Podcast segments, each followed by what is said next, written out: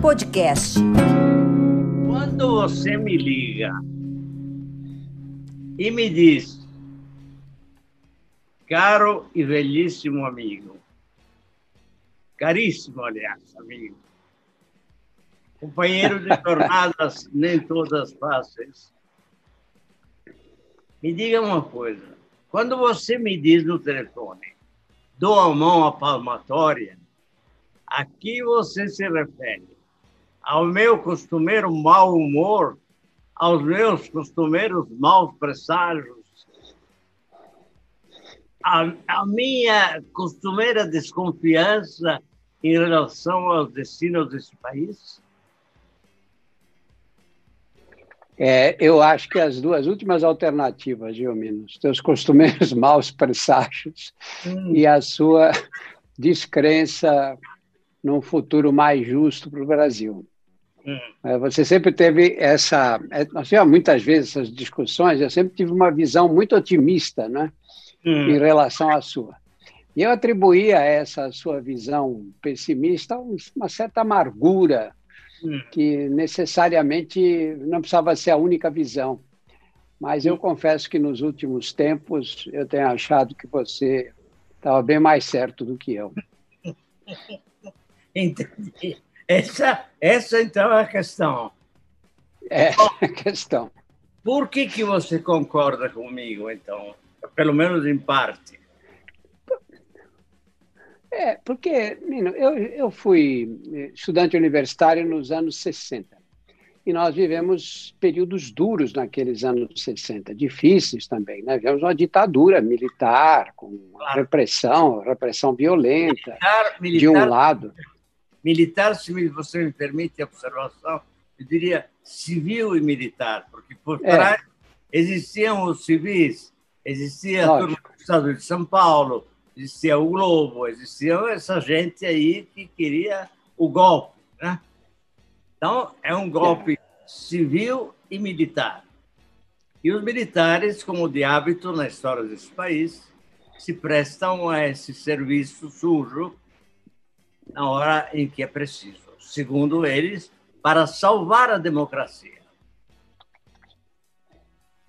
Pois é, mas é, apesar de toda a, realidade que era muito difícil na época, é, a gente, como na época de estudantes e tudo, nós tínhamos um sonho de construir um grande país.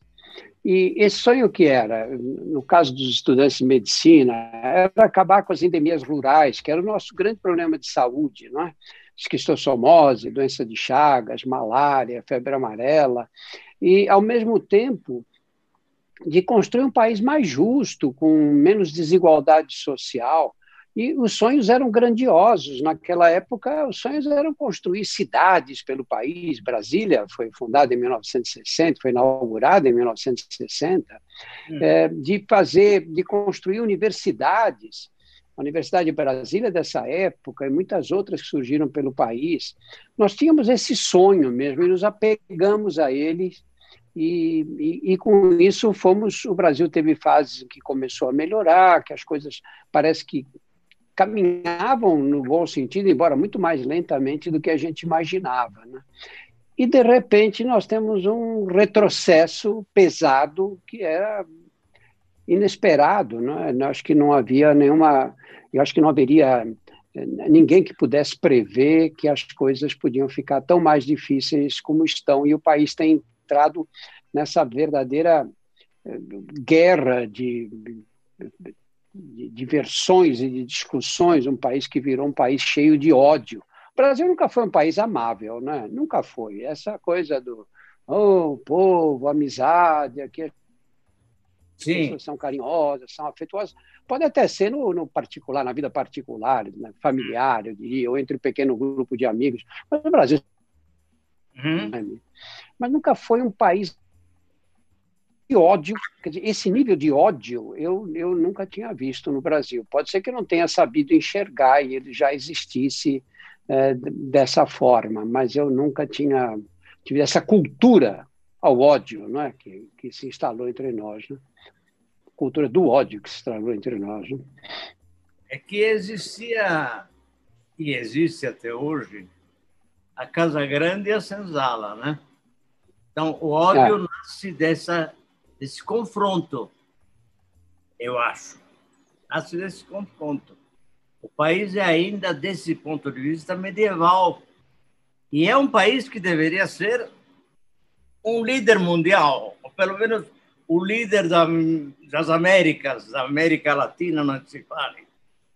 Porque é um país protegido pela natureza de mil maneiras, benesses inacreditáveis, ah. Favores extraordinários, etc, etc. E veja, somos o mais desigual do mundo do mundo, no sentido de somos o de pior distribuição de renda do mundo. Dá para acreditar? É. Tendo, é. tendo, tendo essa matéria-prima na mão. É. Isso é o que mais dói, não é? É isso que mais dói, porque se você dissesse que o Brasil pega um país, sei lá, como o Líbano, é um país que importa 90% dos alimentos, um país que, se você analisa com detalhes, você chega à conclusão de que ele é praticamente inviável. Né? No mundo moderno, existia um país, sobreviver um país como aquele, tem 4 milhões e meio de habitantes e chega um milhão de refugiados sírios ou mais, de repente, né, de uma hora para outra, além dos problemas que eles já tinham. Nós não temos nada disso. Nada disso. A epidemia está mostrando para nós o que acontece quando você tem um, um, desafio, um problema que realmente se instala num país, como se instalou em muitos outros, né? mas num país com essa desigualdade social que é imoral no Brasil. Né? É imoral, porque é, é um, você chega a um, a, um, a um desnível social que você, num país rico como o nosso, você deixa gente na mais absoluta miséria. Você forma cinturões nas cidades brasileiras em volta da, das cidades, às vezes cidades ricas, como é o caso de São Paulo e outras, não é? você forma cinturões de uma pobreza miserável, de gente que mal consegue sobreviver. E aí, quando você tem um desafio como esse, a chegada de uma epidemia, que para o vírus tanto faz se você é pobre, rico, branco, preto, se mora no centro, se mora na periferia, ele não quer saber, ele está ele tá seguindo a jornada dele. Né? E aí você toma consciência de que, bom, todos nós pagamos por isso agora, né? vamos ter grande número de mortes, como estamos tendo, e o vírus vivo, circulando pela, pela, pela sociedade inteira. Né? E é, mas eu, eu, eu acho que a hora que, que isso acalmar, que passar, volta ao que estava antes, sabe? Eu não, não vejo uma tomada de consciência embora tenha tido iniciativas aqui e ali de, de, de, de doações, de, tentando minorar um pouco o sofrimento daqueles é, mais, mais, é, mais que estão no, no extremo da, da, da, da, da escala social, mas é, é muito pouco, não existe, uma, existe assim um, um movimento, eu, vou usar uma palavra chata, mas que é que seria, acho que é a certa. Existe um patriotismo envolvido nisso, né? Dizer, olha, como é que a gente melhora isso? Não podemos aceitar que o Brasil seja um país com essa desigualdade que choca o mundo inteiro, né? Pois é. E, e que e quizá na, no fundo explica muito dessa pandemia, né? Quer dizer, dos efeitos dessa pandemia num país como o Brasil é um país atrasado, tem belíssimos hospitais para ricos e paupérrimos hospitais para os pobres. É, é, um país desigual, desigual de uma é. forma absurda e monstruosa, né? sem se dar conta disso. A minha tese é de que existe ainda a Casa Grande e a Senzala. E a Casa Grande estimula essa é. situação porque é aquele que convém para se manter de pé. A Casa Grande depende da Casa da, da senzala. Se não tiver senzala, cadê a Casa Grande? Então, eles estimulam a senzala. É, é, é algo que eu vejo os donos do dinheiro, os donos da terra, os donos das manadas. Esses caras são os que mandam no país. Aliás, vamos um minuto falar da Amazônia, porque você além de ter escrito um livro admirável sobre o Carandiru, e eu me orgulho de ter conversado muito a respeito disso quando você meditava sobre a possibilidade de publicá-lo. E me diga, você ia muito à, Amazônia, você ia à Amazônia, levava o Riad para a Amazônia. Vocês estudavam as plantas da Amazônia, né? E continuamos. Sim, e, e o que está acontecendo? Olha, esse, eu, esse trabalho, que é um trabalho de pesquisa, feito, uh, trabalho de, de, caráter universitário, feito pela Unip, a Universidade Paulista, e que a gente coordena, o Riad e eu, que é um trabalho de pesquisa de plantas de produtos naturais é, para procurar identificar atividade antitumoral, e antibacteriana contra bactérias resistentes nos extratos retirados uh, da, da, flora do Amazonas. Não, não, da Amazônia inteira, mas especificamente da região do Rio Negro. E hum. isso me fez voar para lá inúmeras vezes. Já perdi a conta, mais de 100, mais de 100 vezes. São muitos anos. Esse trabalho começou em 95 então, são 25 anos. Aliás, tudo na minha vida é assim agora, viu, menino? 20 anos, 30 anos. É tudo desse Nem jeito. Falo da minha vida. Baixemos um sobre tudo. Pano rápido. É, tudo em décadas, né? Tudo em é. décadas. É. Mas o, você sabe que eu lembro, assim, as primeiras vezes que eu fui, é, a gente vai sempre para Manaus, de Manaus pega o barco e vai para fazer as coletas, né? As primeiras vezes que eu fui, mais da metade de voo de São Paulo, do voo de São Paulo para Manaus, era em cima da floresta. Mais da metade. Você, com uma hora e meia de voo, mais ou menos, já começava a sobrevoar a floresta ia direto até chegar lá. Né? Hoje, essa distância encurtou muito. Né? Você viaja pelo menos duas horas, duas horas e tanto, vendo os campos, e depois é que você passa a sobrevoar a floresta. Eu lembro de. A primeira vez que eu fui a São Gabriel da Cachoeira, que fica no Alto Rio Negro, nós fomos num aviãozinho pequeno, lá não tem avião grande, e é a última cidade brasileira antes da fronteira com a Colômbia e a Venezuela. E São Gabriel é uma cidade indígena, né? mais de 90% da população, na época, eram de indígenas, e agora né, deve dar uns 80% mais ou menos. E eu lembro que uma época do ano, nós fomos assim com uma, uma, uma nuvem de queimada daqui até lá até meio perigoso voar nessa época do ano, que correspondia à época atual. Né? Então, sempre houve queimadas, e, e elas não foram poucas. Quando eu vejo que agora os satélites mostram um aumento muito grande, eu faço ideia do que está acontecendo e da gravidade do problema atual. Né? Você sabe que eles estão se deslocando agora também para o Pantanal com grave risco, inclusive com espécimes é, animais. Nem se fale da nossa querida, é, aquela, aquele bicho incrível que nos salva dos cupins, o tamanduá.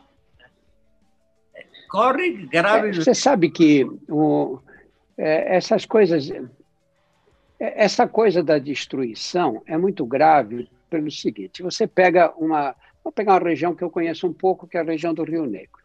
Se você. Nós temos lá um estudo que é assim: a gente cerca um quadrado de 100 metros por 100 metros. Aí você, chama, você faz aí um hectare, né? um quadrado de 100 metros por 100 metros. Plaqueia todas as árvores com mais de 10 centímetros de diâmetro no tronco. Todas que têm mais de 10 centímetros. É um critério que os botânicos utilizam.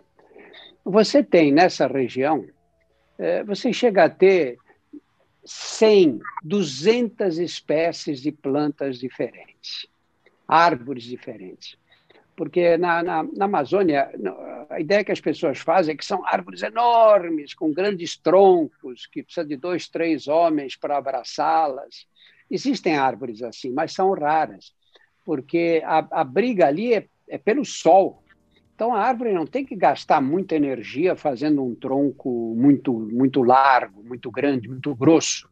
Ela ela quer subir para encontrar a luz solar. A competição é essa. Então elas fazem um tronco muito duro e vai lá para cima, fino em geral, vai lá para cima. Só que você não consegue quebrar de jeito nenhum, porque eles são lenhosos, fibrosos mesmo, né? Você, é, você olha e fala, bom, destrói essa, eu planto outra, vai crescer no local. Mas quando você destrói, toda a floresta é mantida pela camada de folhas e galhos secos que caem e formam um tapete. Que se você esfrega com o pé assim e tira, você vê que é um areão, é uma, é uma, é uma, é uma terra de baixíssima qualidade. E aí, quando você corta e, ou queima, e o sol bate ali, o sol esturrica, acaba de queimar aquela camada. Então, a floresta amazônica é ao mesmo tempo. Produz o Saara, não é? Pois é, ela é ao mesmo tempo luxuriante, Sim. imponente, né? muito forte, e ao mesmo tempo frágil, porque ela depende dessa pequena camada embaixo. E quando você destrói, você destrói não só essa camada, como destrói o que está embaixo da terra. Você destrói é. as bactérias, os fungos, os vírus que estão ali e que agem de forma e, e, que fazem um e que criam um microambiente que permite às plantas, às árvores crescerem, não é? Quando você destrói isso, você não recompõe mais. Ah, não recompõe, pode esquecer. Você pode até fazer uma outra floresta, sei lá.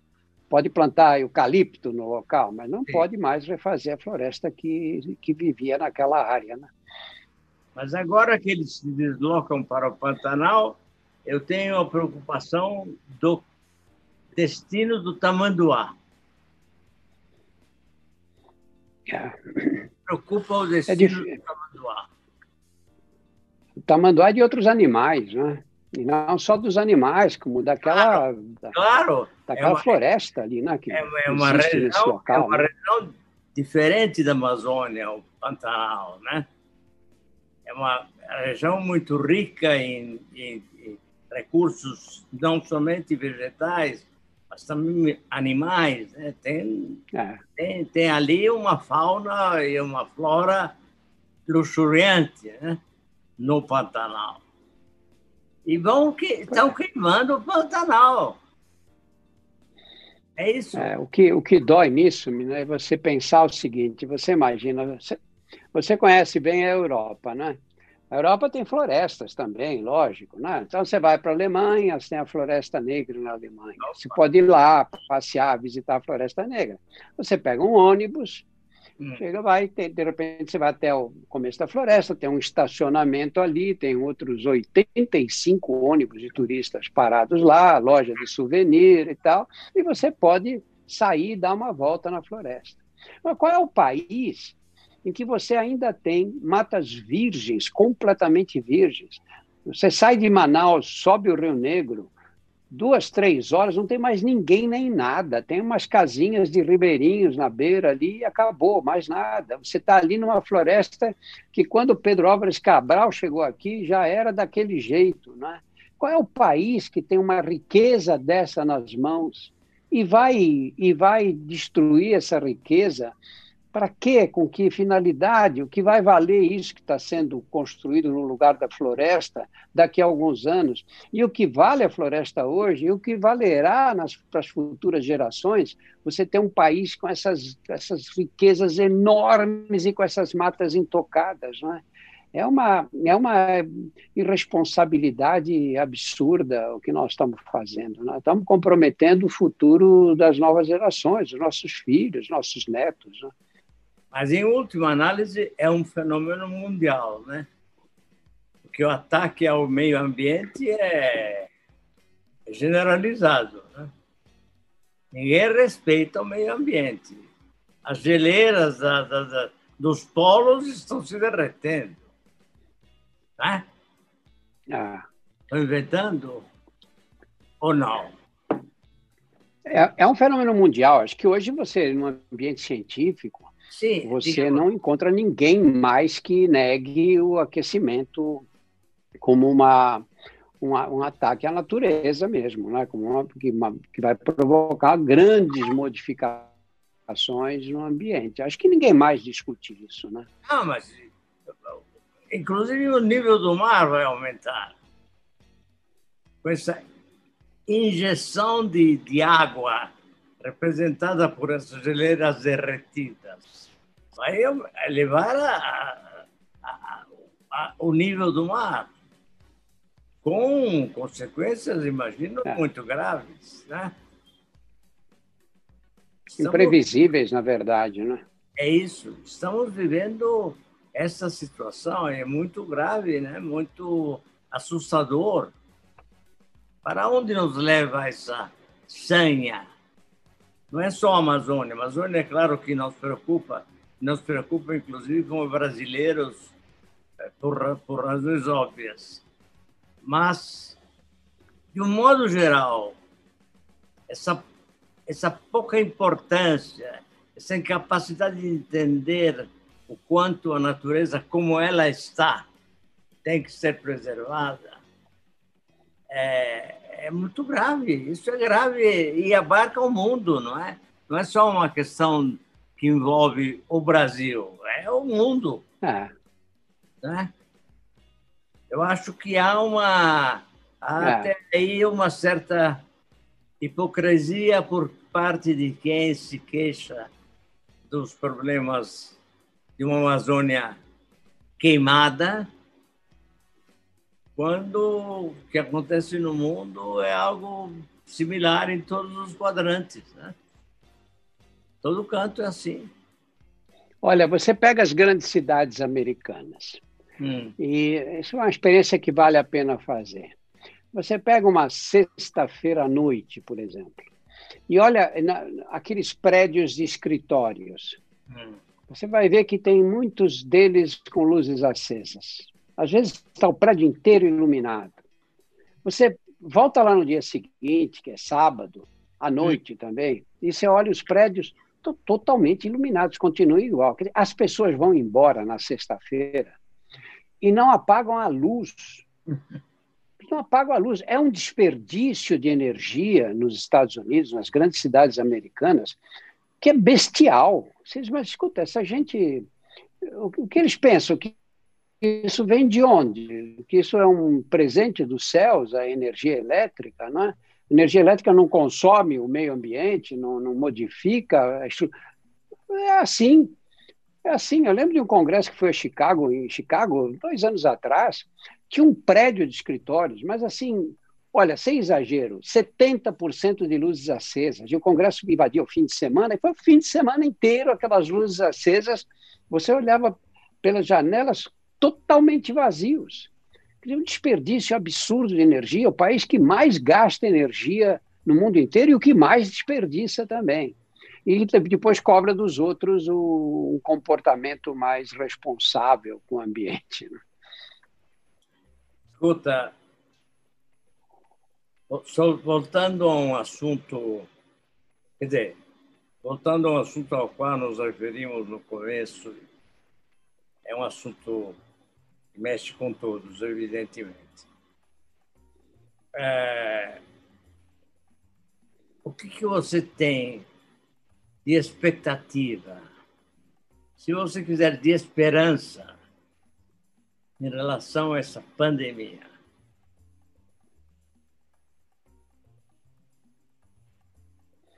Olha, Mino, eu acho que todos nós Todos nós que eu digo, muita gente, inclusive eu mesmo. É, no início da, da quando começar, as coisas começaram na China, a gente não teve ideia da, da extensão e da gravidade da epidemia. Né? Isso foi geral. Você imagina que a epidemia chegou à Itália e aí sim nós ficamos sabendo que foi o primeiro país com liberdade de informação que, come, que começou a relatar o que estava acontecendo. E nós recebíamos por WhatsApp relatos de médicos, de colegas italianos de Milão, do norte da, da área, dizendo que a situação era muito grave, que a doença era muito grave. E aí nós tomamos consciência do que estava acontecendo no mundo. Mas, no exato dia em que governo decretou nas cidades do norte da Itália, hum. os espanhóis autorizaram uma passeata em comemoração ao Dia Internacional da Mulher, que reuniu 200 mil pessoas no centro de Madrid. Quer dizer, estava acontecendo uma, uma tragédia no, no, vizinho de porta da Espanha ali, é e os espanhóis fazendo passeata. Quando a doença chegou nos Estados Unidos, a cidade de Nova York, na cidade de Nova York, não tinha máscaras.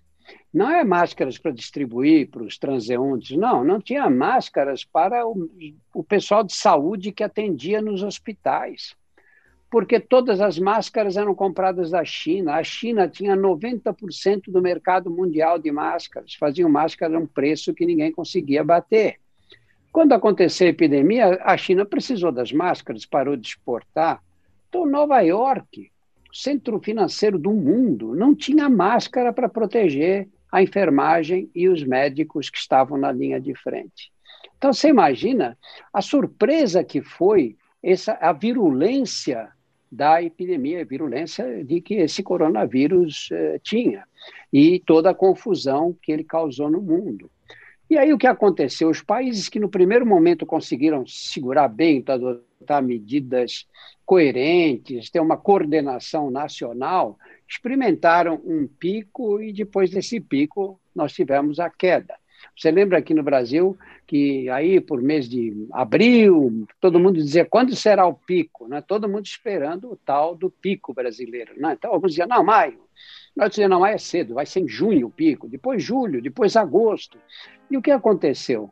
Nós tivemos um pico, esse pico foi atingido aí final de maio, e assim permaneceu num platô, hum. que agora começa a cair. Né? O que quer dizer?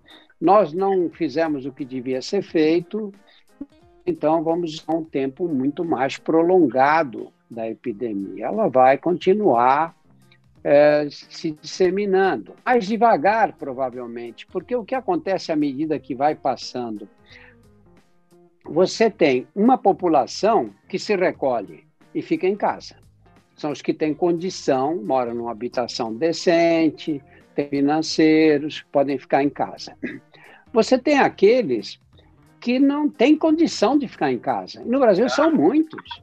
Você diz, Balma, temos que manter os maioria. serviços essenciais. Lógico, né? não pode faltar comida no seu Pois é. E quem é que faz? Quem é que presta os serviços essenciais? Não é? Eu, quem presta o serviço essencial é quem mora na periferia, que são empregados em supermercados, nas padarias, enfim, todo, são segurança, são as pessoas. Então, está na cara que isso ia passar e atingir essa população. E quando atinge uma população assim, nós sabemos de outras epidemias, hum. você não tem, você dissemina na própria família porque moram muitas pessoas na mesma residência. Menino, olha, a minha avó, eu era menino, tinha seis, sete anos de idade, nunca esqueci dessas imagens. Nós morávamos no Brás, que era um bairro cheio de imigrantes, só tinha imigrantes, né? especialmente a maioria italianos, espanhóis e portugueses também, mas a maioria italianos, como os italianos eram lentos, eles apareciam mais. Né? E a minha avó contava as histórias da gripe espanhola, dizia, ai, meu filho, você não imagina, as pessoas morriam em casa, famílias até a noite, e à noite levavam o corpo para a calçada. E aí, de manhã, passavam as carroças e aí levavam os, os corpos para o enterro em valas comuns. Eu nunca esqueci dessa imagem, porque naquela época que era, era um bairro de operários o Brás e a doença veio avassaladora sobre os operários que moravam naqueles cortiços, naquele ambiente que, que os encontravam para viver assim que chegavam no país. Então, nós já sabíamos que isso ia acontecer. E essas epidemias começam com quem viaja, portanto, começam com as pessoas de maior poder aquisitivo, e depois se deslocam para a população mais pobre. E aí ela fica entretida na população mais pobre, eventualmente infectando também, ou os outros, mas você tem aí uma, uma massa cativa do vírus que fica se disseminando nessas condições e se passando para um para outro nas conduções lotadas e nos ambientes em que essas pessoas vivem. Então, nós tivemos esse platô que se manteve assim por meses, né? por pelo menos dois meses, com esse número de mortes ao redor de mil por dia. Agora, você vê começando a cair. Por que é que cai? Cai porque aqueles que eram mais suscetíveis e pegaram a doença, esses já morreram ou conseguiram se livrar, estão imunes. Nós temos agora uma população que estava em casa e conseguiu se trancar, mas chega uma hora que você não consegue mais manter o isolamento, você não pode ficar para sempre, não é? ninguém aguenta. Essa população saindo para a rua agora é que está e alguns deles, os mais suscetíveis, ainda vão morrer da doença, mas o número começa a ficar menor e aí você vai tendo uma queda. E essa queda é uma queda lenta e ainda nós vamos conviver com ela por, por vários meses. Né? Mas olha, o problema, o problema, por exemplo, a França, por exemplo. A França tinha um, mil mortos por dia. Mil, perdão, mil infectados. Hoje tem oito mil. A Espanha tinha 4 mil e poucos. Hoje tem mais de 5 mil. Então, é uma doença estranha. Você é um campeão da luta contra um certo tipo de doença. Né? Você é a imagem do lutador anti-AIDS, por exemplo. É uma imagem perfeita e muito merecida. É, então, eh, o que fazer de verdade? Só a solução só está no, na vacina? Olha, eu acho o seguinte, que é, nesta fase atual, como eu disse, você não consegue mais manter a, o isolamento. Você vai ter o isolamento das pessoas que estão conscientes de que não querem pegar o vírus e que têm condições de, de se isolar, não é? Mas a, a, o número de, de brasileiros nas ruas hoje só aumenta, aumenta cada vez mais. Não é? Se a gente conseguisse convencer a população que, apesar de ir para as ruas, devia usar máscara, teria que usar máscara e evitar aglomerações na medida do possível, já, já faria uma, uma boa diferença porque com isso você vai diminuindo a, a, a, disseminação do vírus. Porque o problema quando você tem uma disseminação desenfreada é que muita gente morre, né? muita gente precisa correr para os hospitais. E o sistema de saúde brasileiro, que eu acho que fez milagres agora hum. no decorrer dessa epidemia, hum. O SUS se reinventou no decorrer da epidemia, mas é um sistema empobrecido, é um sistema que não conta com, com a, um, uma gestão adequada e você tem uma situação muito grave para as pessoas que são dentro do Sistema Único de Saúde. Né? Mas é, você não tem que evitar que isso aconteça, porque esse, quando eu vejo essas imagens nas, nas ruas, eu gosto de mostrar o Leblon, né? bares do Leblon cheios de gente, mas não é só o Leblon, não. Isso acontece geral, né, pela cidade inteira. E não só, no, só nos bairros ricos, nem nada. Mas, na verdade, você tem os jovens que vão para a rua e que eles que se aglomeram, que fazem festas, e nós temos pancadão nas cidades brasileiras. Né? Hum. E o que, o que vai acontecer com eles? Vão levar esse, levam esses vírus para casa. E quando levam para casa, vão encontrar pessoas vulneráveis ali no meio. Né? Então, olha, acho que a gente não pode se iludir. Nós vamos ficar assim, o número de mortes no Brasil vai cair, vai continuar caindo, a menos que exista aí um rebote, mas isso é impossível de prever, mas vai, mas vai cair devagar, como está caindo. Pessoal já a média móvel está diminuindo, está. Quantas pessoas em média por semana no Brasil? 600, quase 700 pessoas. Ah, mas antes morria mil. É, melhor morrer 700 do que morrer mil. É? Se for esse o raciocínio, estamos indo muito bem. Ah, você confia nos números oficiais? Não, os números oficiais, só tem um número oficial que merece um pouco mais de confiança, é o número de mortes. O número de infectados, esse número não merece nenhuma confiança. Por quê? Porque você tem dois tipos de teste. Você tem esse teste colhido no nariz, que é o teste chamado RT-PCR. Esse é o teste que te dá o diagnóstico da Covid. Certo. Você vai lá, colhe o exame, vem positivo, é porque você estava com o vírus no nariz e o exame detectou o RNA do vírus. Então, você está infectado, ponto. Mas ele é positivo na primeira semana só. Depois a positividade cai e cai muito rapidamente. Você tem o outro, que é aquele feito na ponta do dedo, ou com sangue retirado da veia. É um teste em que você vai medir a quantidade de. se aquela pessoa tem anticorpos. Então, é um teste indireto.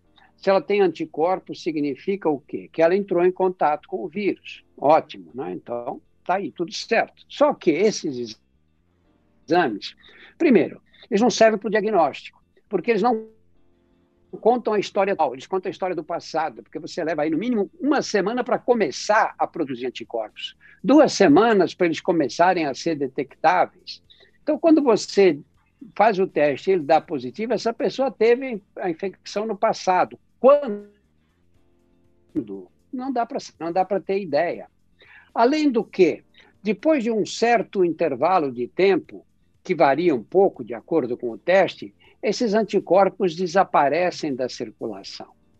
E na hora que eles fazem a contagem, você olha lá, hoje, trinta e tantos mil novas infecções, eles somam os dois, somam, somam coisas que são diferentes. É você somar abacate com laranja, sabe? Uma, somam o RT-PCR com o teste na ponta do dedo, que pode ser feito em qualquer farmácia, em qualquer lugar, até em posto de gasolina.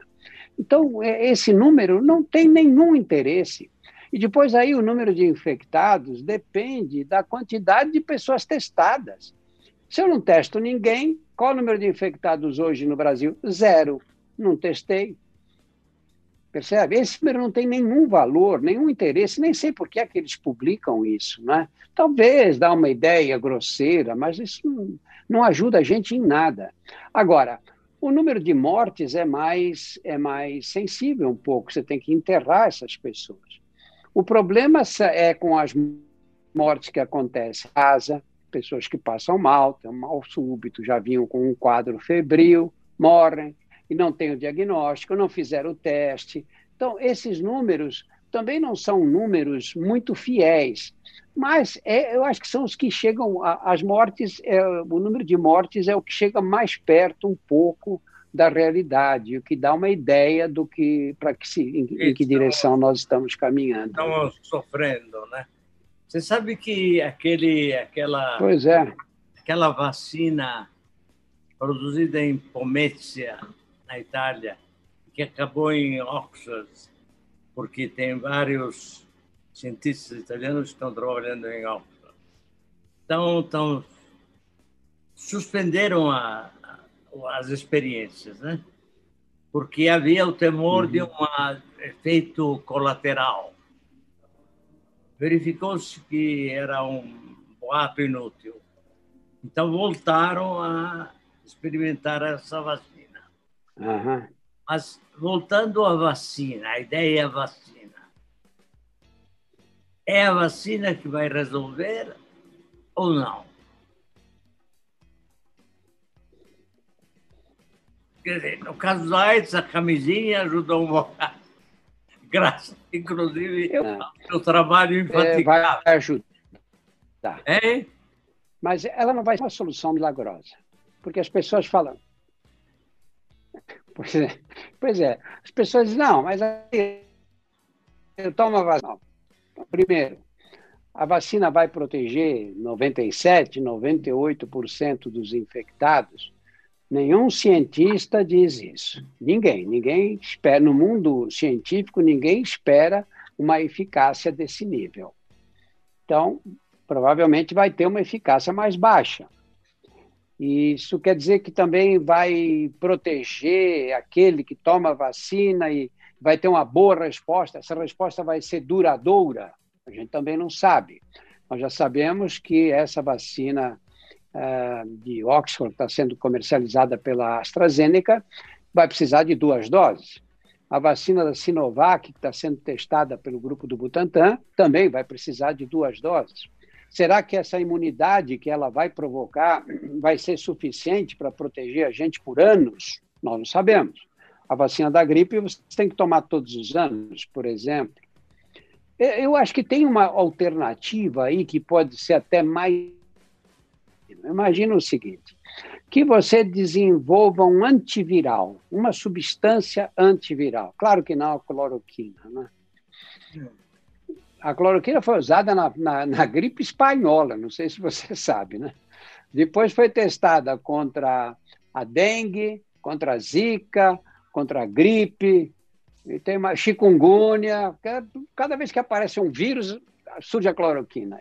Muito bem. Aí, mas pensa o seguinte: na gripe, nós não temos nenhuma droga antiviral eficaz. É um, é uma, não tem nenhuma droga que você vai ficar gripado, você toma, pum, acabou a gripe, ou ela dura muito pouco. Mas por que isso? Porque o período de incubação do vírus da gripe é muito curtinho. E você já sai com a gripe, né? Você já começa um dia, está meio quebrado, meio cansado, no outro dia você já vem com febre, febre pode ser alta, coriza, dores no corpo, já está gripado. É 24, 48 horas você desenvolveu a gripe. Essa doença não. Essa doença, você pega o vírus, você começa a ter os primeiros sintomas. Vamos dizer, você acordou, vai tomar café de manhã, manhã não sente o cheiro do café. Aí você fala, pô, não estou me sentindo muito legal mesmo, estou um pouco enjoado. Começou aí, né? A primeira semana vai bem. Os primeiros cinco dias vai, vai mais ou menos bem. Você vai com sintomas, com um quadro gripal, que pode ser muito leve até. Mas ela piora quando? Piora depois do quinto, sexto dia, sétimo dia. Então tem uma janela aí de tratamento. A hora que nós tivermos um antiviral específico, com alta eficácia, como nós temos os antivirais para AIDS hoje, a hora que nós tivermos, nós vamos poder tratar assim que a doença começar e evitar os graves. Quer dizer, bom, mas é muito difícil conseguir. Olha, para a AIDS diziam que era impossível conseguir. E hoje você pega uma pessoa HIV positiva, toma medicação e vive 20 anos sem sem manifestar a doença. Agora, você imagina numa de doença viral como essa, eu acho que esse caminho é até um caminho mais promissor do que a vacina. Porque o problema qual é? É de você pegar o vírus e ficar muito doente. Porque essa epidemia tem uma característica, Mino, que eu nunca vi nenhuma outra. Você pega a epidemia de meningite que nós tivemos nos anos 70. Pô, a criança pega, você lembra disso, né? Pegar a meningite era meningite mesmo, né? Meningite ia parar no hospital, antibiótico na veia. Aí veio a epidemia de a epidemia de, de AIDS. A epidemia de AIDS pegava o vírus, oito, dez anos depois começava a ter uma infecção atrás da outra, e não tinha escapatória. Esta não. Esta você pega o vírus, 40% das pessoas, mais ou menos, não sentem nada são portadoras assintomáticas do vírus. Você tem nada, vão saber se fizerem o teste. Se não fizerem, não vão ter ideia do que aconteceu. Aí você tem 40, outros 40% que tem um quadro gripal, que pode ser desde uma gripezinha de nada, um pequeno mal-estar, dores no corpo, um pouquinho de febre, dois, três dias e acabou. E pode ter uma gripe daquelas que mais fortes que joga a gente na cama. E você fica com 20% que vão precisar de suplementação de oxigênio, que vão precisar de internação hospitalar. E desses, uma parte vai precisar ir para UTI, ser entubado, ventilação mecânica, etc. Quer dizer, o mesmo vírus provoca desde nada até um quadro potencialmente fatal. É? é uma, é uma gama de quadros clínicos absurda, impressionante. Não é? Então, se nós conseguirmos ter uma medicação ativa, eficaz, você começou a sentir mal-estar, começou a ter os sintomas, toma a medicação e você não vai ter um quadro grave, aí ficaria com uma gripe igual a tanta, tantas outras. Né? Muito bom, muito bom, doutor professor. Eu, olha, fiquei animado. Mas é verdade. E essa ideia do remédio antiviral é uma talvez seja a solução mesmo, né? Tem mais de 200 sendo testados, Mino. Mais então, de 200. Então. Olha, depois que nós conseguimos remédios que controlam o HIV, que é um hum. vírus altamente mutante, porque o HIV não sofre mutação passa para outra. Hum. Ela sofre mutação dentro da mesma pessoa. Dizer, eu pego o HIV hoje, hum. daqui a cinco, seis anos, não será o mesmo vírus. Esse vírus já se modificou. Uhum. Então, todos, a gente achava no passado que muito dificilmente haveriam, haveria uma droga ou várias drogas que fossem capazes de, de controlar o vírus, porque como o vírus ia sofrendo mutação, ele se tornaria resistente ao tratamento que estava recebendo. E não é assim. Nós temos aí as, uh, drogas altamente eficazes, de alta potência contra o HIV, por que, que não podemos desenvolver drogas contra o coronavírus? Né?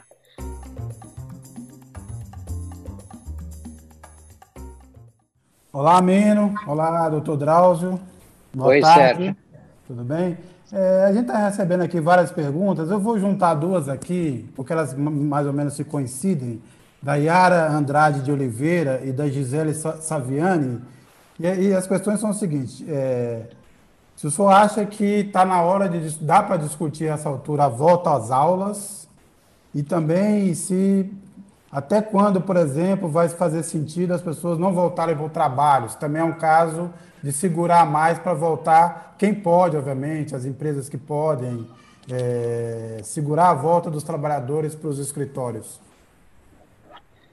Eu vou começar com a segunda parte, Sérgio. Quem, as empresas que podem é, segurar os trabalhadores em casa ainda. Eu acho que quem pode deve segurar o máximo possível, porque essa situação vai melhorar dia a dia.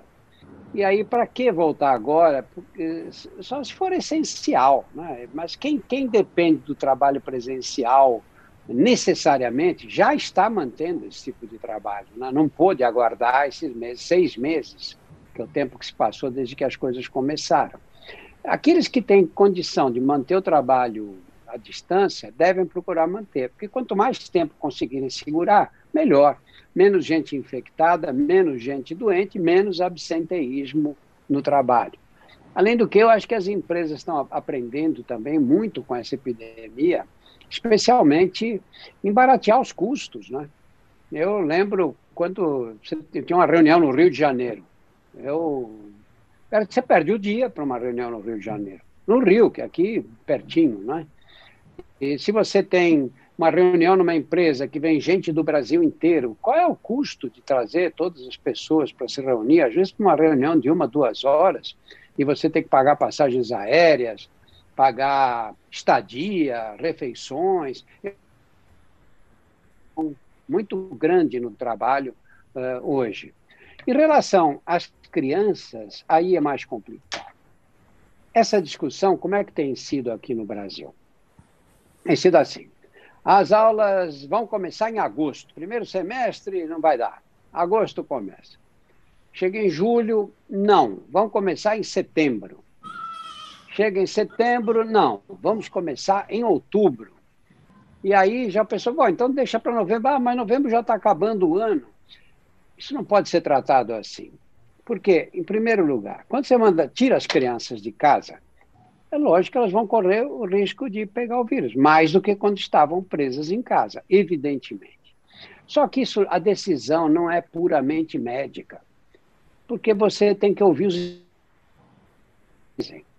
você pega a criança que está em casa, que tem acesso à internet de banda, de banda larga, que recebe todas as aulas e tudo, isso é uma realidade que não vale para a população que mora em condições mais precárias, que não tem internet, que não tem computador, que não tem iPad dizer, é uma, e que, aliás, que, que não tem uma alimentação adequada, que se alimentava mais na escola do que em casa. Eles vivem outra realidade completamente diferente. Os educadores dizem o seguinte, que se você não estimula essas crianças no momento certo, você vai, vai, vai provocar um déficit cognitivo, que muitas vezes ela vai arrastar por muito tempo, por anos, e algumas vão arrastar definitivamente esse déficit. Isso tem que ser pensado. E aí você diz, bom, mas aí abre, abre bar e não abre e não abre escola, abre shopping center e não abre escola. O, o problema qual é? Você pega as crianças, joga para a escola. Os professores estão lá. O professor não. Muitos fazem parte de grupos de risco, tem pressão alta, tem mais idade, tem obesidade. Esses professores têm mais chance de se infectar? Claro que tem. O que você tem que fazer é o seguinte: você diz, bom, vamos agora então estudar como é que se volta à aula. Ah, não, só quando não tiver mais nenhum caso no Brasil, esquece. Aí nós vamos esperar, nem o ano que vem vai dar para voltar. Então, uma hora nós vamos ter que voltar. E nessa hora, o que, quais são as medidas que tem que preceder a volta às aulas? Você tem que fazer chegar material de proteção nas escolas. Os professores vão receber, os funcionários da escola, a senhora da limpeza, a segurança que fica na porta, vão receber esse material adequado, vão ter máscaras, vão ter o face shield para usar junto com, com as máscaras, vai, vai haver álcool em gel nós vamos conseguir distribuir isso por todas as escolas do país, todo esse kit de higiene e de proteção que será absolutamente necessário. Não é tarefa simples, não. Você para chegar. E os, e, os, Sim. e os bancos escolares? Desculpa, os. Bancos escolares. Sim, pois é. Como é que você separa? Como é que. A pessoa, não, mas tem que espalhar a distância para as, as crianças têm que ficar distantes umas das outras. Tudo bem, tem escolas que podem dar aula no pátio, a céu aberto, os estudantes um pouco distantes uns dos outros, o professor no meio consegue fazer. Mas olha, quem conhece as escolas da periferia sabe que muito poucas contam com essa disponibilidade. Como é que você vai fazer com aquelas crianças todas? Como é que você separa? Ah, então vem um dia vem uma criança, um grupo, outro dia outro, no terceiro não é, não é fácil, tem ter uma estratégia. E essa estratégia tem que ser adaptada para cada escola, da forma que, de acordo com o espaço disponível. E eh, isso é tratado pelos governantes de um jeito muito irresponsável. Ah, vamos voltar dia 10 de outubro. Tá bom, e daí? Vai chegar perto do dia 10 de outubro, é que não tem condição de voltar em 10 de outubro e nenhuma medida de, de proteção foi, foi, foi adotada. Tem que haver uma estratégia para isso. Isso tem que contar com médicos, é lógico, mas tem que contar com educadores também.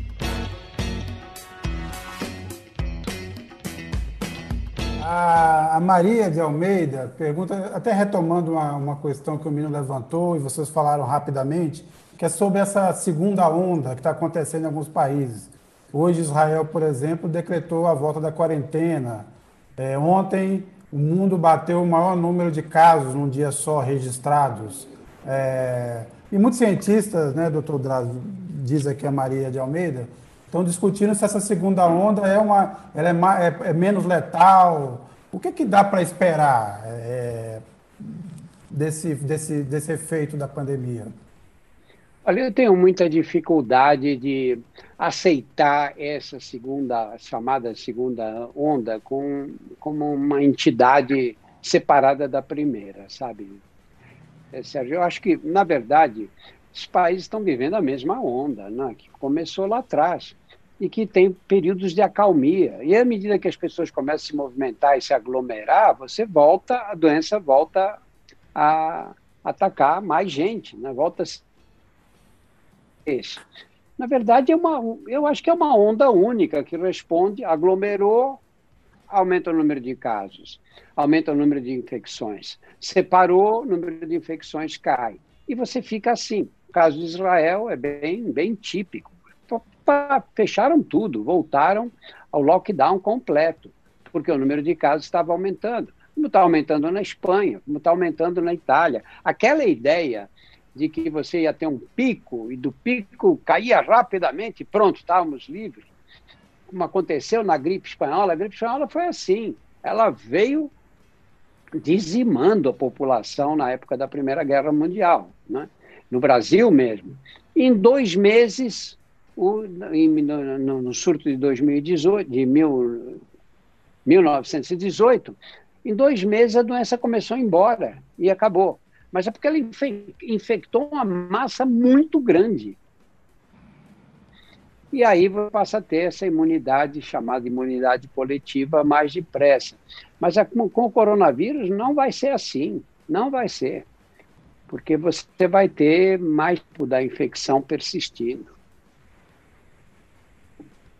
Agora, na França está aumentando fortemente e na Espanha também está aumentando. A Itália reabriu hoje as escolas. É. Hoje. É, você falar em segunda onda nesse. Hum.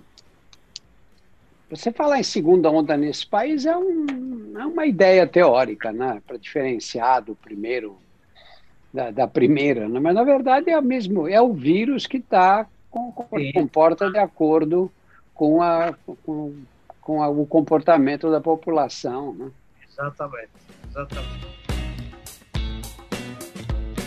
Cláudio, você nos abriu a cabeça entre outras coisas, você nos abriu a cabeça. Em relação ao futuro, não somente da pandemia, mas também do Brasil ideal que todos desejamos. Eu te agradeço muito esse papo, muito, do fundo do coração. Ô, ô, ô, Mino. Muito obrigado, Mino. Eu podia falar um pouco. Oi. Não, desculpa, eu, desculpa interromper você. É, é, só, eu só queria lembrar, para não deixar passar, porque tem um personagem aí que é, foi fundamental na vida de vocês e que também, na verdade, é uma certa ligação entre vocês, que é o Nirlando, né? Só para a gente não deixar passar esse momento aqui, de uma ah, lembrança claro. do Nirlando. É, o grande Nirlando, né? tem umas pessoas que você é, sabe a, a, importância que elas tiveram e, e, o quanto eram amadas, especialmente depois que morrem. Né? O Nirlando era um tipo assim, né? Eu não conheci ninguém que não gostasse do Nirlando, mas depois que ele morreu, as pessoas ficaram tão chocadas com a morte dele, né? a falta que ele faz, né? e cada vez mais gente fala dele, faz comentários. E, lá, nós, o Mino e eu, tivemos o privilégio de, de conviver com o Nirlando, um amigo eu, absolutamente possível, né? Eu, muito de, muito de perto, devo dizer que ele me faz uma falta imensa desde sempre. Desde sempre. Mesmo quando eu estava vivo, ele me fazia falta. é sempre senti a falta dele por causa da, da inteligência, do, da sutileza em compreender as situações, em discernir. Da elegância intelectual, né? É isso. Discernir certos aspectos da questão que me escapavam. Orlando é uma presença muito forte na minha vida, por exemplo. E desde sempre foi. Na minha também. É, é isso. É isso. É isso aí. Na nossa, né? Ah. Deixa eu fazer mais um comentário aqui. Dá tempo, Mino? Claro, sempre dá tempo. Para você, tudo. Eu queria falar. Eu queria falar Queria falar um pouquinho do SUS. Eu me formei na Faculdade de Medicina em 1967. O SUS foi criado em 88. Portanto, eu fiz medicina 20 anos antes da existência do SUS. E antes da existência do SUS, os mais jovens, era assim. Você tinha aquelas pessoas que trabalhavam com carteira assinada, e tinham direito ao INPS, ao antigo INPS, Instituto Nacional da Previdência Social. Muito bem. Esses eram atendidos, tinham direito à assistência médica, porque o INPS tinha um esquema que montava, assim como se fosse um plano de atendimento como esses que existem hoje, um plano de saúde. Mas os que não tinham carteira assinada, o que envolvia todos os, os informais, as mulheres que não trabalhavam naquele tempo, não trabalhavam fora de casa, né? o trabalho doméstico não contava.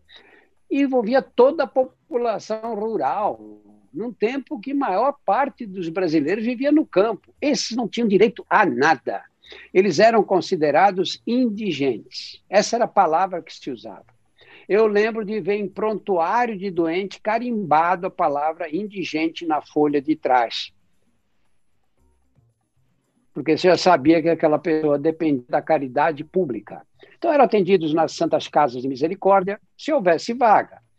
Era atendido às vezes as prefeituras do interior montavam pequenos serviços de saúde ali, de atendimento, para esses mais pobrezinhos que precisavam ter alguma assistência médica. Aí, um bando de lunáticos, em 1988, falou: não, nós vamos pôr na Constituição brasileira que saúde é um direito de todos.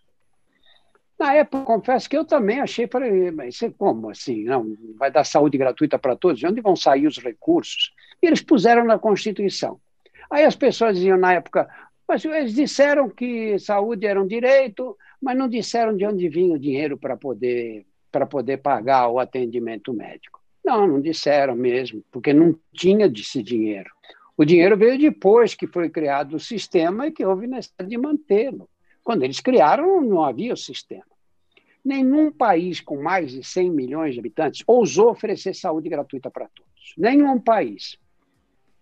Vocês viram a, a, Inglaterra tem o NHS, o National Health System, todos os ingleses são orgulhosos do NHS. Nós não temos orgulho nenhum do SUS.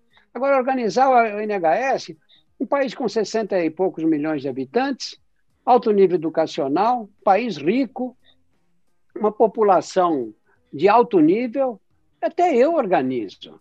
Quero ver organizar saúde gratuita para mais de 200 milhões de pessoas, 210 milhões, com essa inicial do nosso e desigualdade regional. E nós temos conseguido tudo o que conseguimos em apenas 30 anos, enquanto o 32, para ser exato, 34, 30, de 88 para cá, né? É, 32 anos. Enquanto os ingleses fizeram isso depois da Segunda Guerra Mundial, num país rico, nós temos uma. que ter orgulho do Sistema Único de Saúde. E o que dói mais, Mina, é quando você olha o Sistema Único de Saúde do Brasil, ele tem tudo o que precisa para funcionar direito desde a atenção básica, que é o programa de estratégia saúde da família, com os agentes de saúde, cada agente acompanha cerca de mil famílias, aí você tem um auxiliar de enfermagem na equipe, uma enfermeira, um médico. O, o, o, o programa Estratégia Saúde da Família tem condição de resolver 90% dos casos sem os doentes irem parar nos hospitais. Depende do quê? Depende da organização e depende da gestão. Nós temos esses pequenos hospitais na cidade 40 leitos, leito, um hospital com menos de 100 leitos, a gente sabe que hoje é técnico possível de você manter. Esses hospitais podem ser de atendimento, em hospitais dias, prestar esses primeiros atendimentos para coisas mais simples. Depois nós temos os hospitais regionais, que estão aí distribuídos pelo país inteiro. E temos os hospitais terciários, onde se pode praticar e se praticam a medicina de alto nível. Nós temos tudo organizado. Falta o quê? Falta uma política de saúde. E por que, que nós não temos política de saúde? Olha, antes desse governo, vou poupar o governo atual disso. Nos últimos 10 anos, nós tivemos 13 ministros da saúde. Tempo de permanência do cargo, no cargo, 10 meses. Como é que alguém em 10 meses consegue criar uma política de saúde? Impossível. Depois de 10 meses ele cai fora, e não é que o outro que vem é porque é um sanitarista preparado. Não, é uma troca política. Vem um outro de um outro partido que não entende nada do, do, de, de, saúde é jogado lá porque os partidos têm um apetite pelo sistema de saúde maravilhoso, são verbas enormes. Né?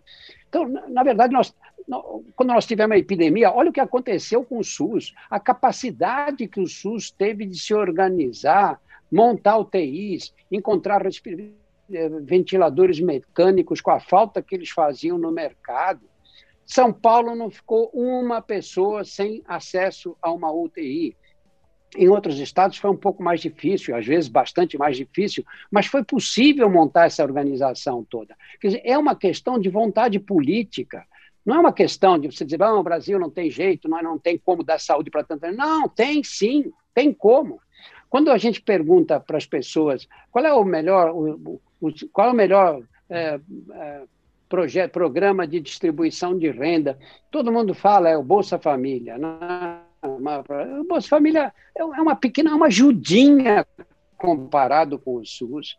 O Bolsa Família não é nada, 3 milhões, 3 bilhões de reais se paga o Bolsa Família. O SUS investe 250 bilhões de reais.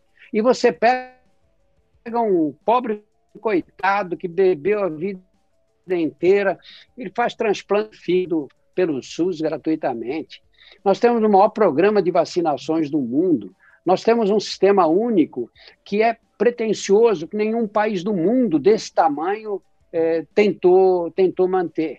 Você pega no Brasil, você tem uma pessoa com insuficiência renal, tem um centro de diálise, não tem nenhuma cidade brasileira que fique a mais de 200 quilômetros de um centro de diálise. Vai precisar fazer diálise nos Estados Unidos para você ver quanto vai te custar. Aqui no Brasil as pessoas fazem de graça, quer dizer, é possível. Nós temos um sistema de saúde mais decente, que vai depender de mais recursos, lógico, mas vai depender basicamente de organização e, e, e vontade política. Desculpa o discurso. Desculpa o discurso final, meu. Foi muito bonito, entusiasmado. Bom, mas a questão é, como sempre, é política, querido.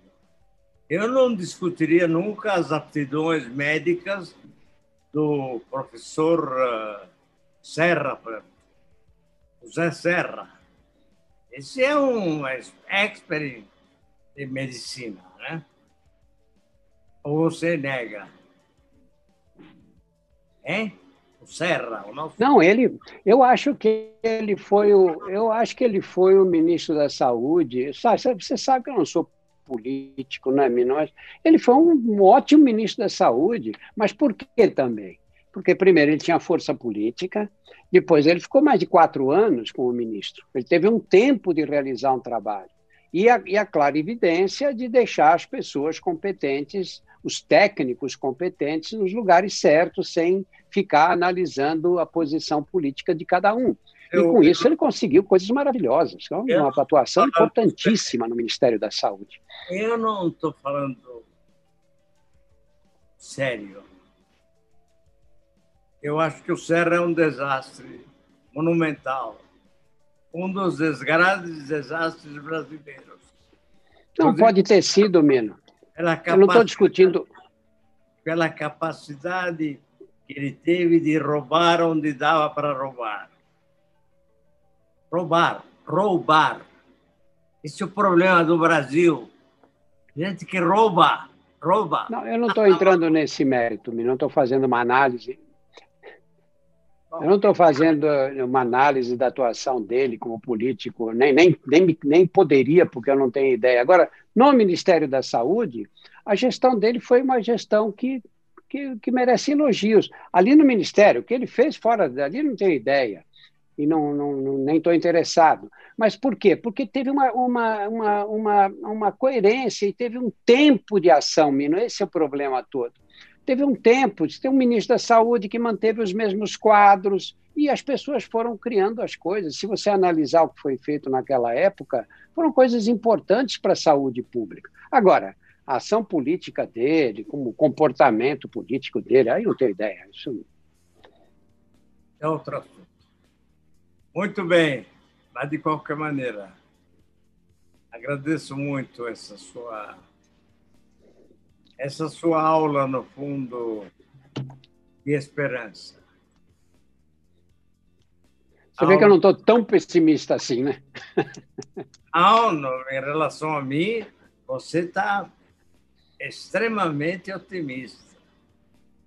Até exageradamente otimista. Esse que é o perigo, exageradamente. Ao meu né? comportamento, ao meu comportamento habitual, você está um estado de otimismo realmente comovedor. Mas, de qualquer maneira, te agradeço muito. E isso, fundo do coração. É um prazer, Mino. Enorme. Carta Podcast.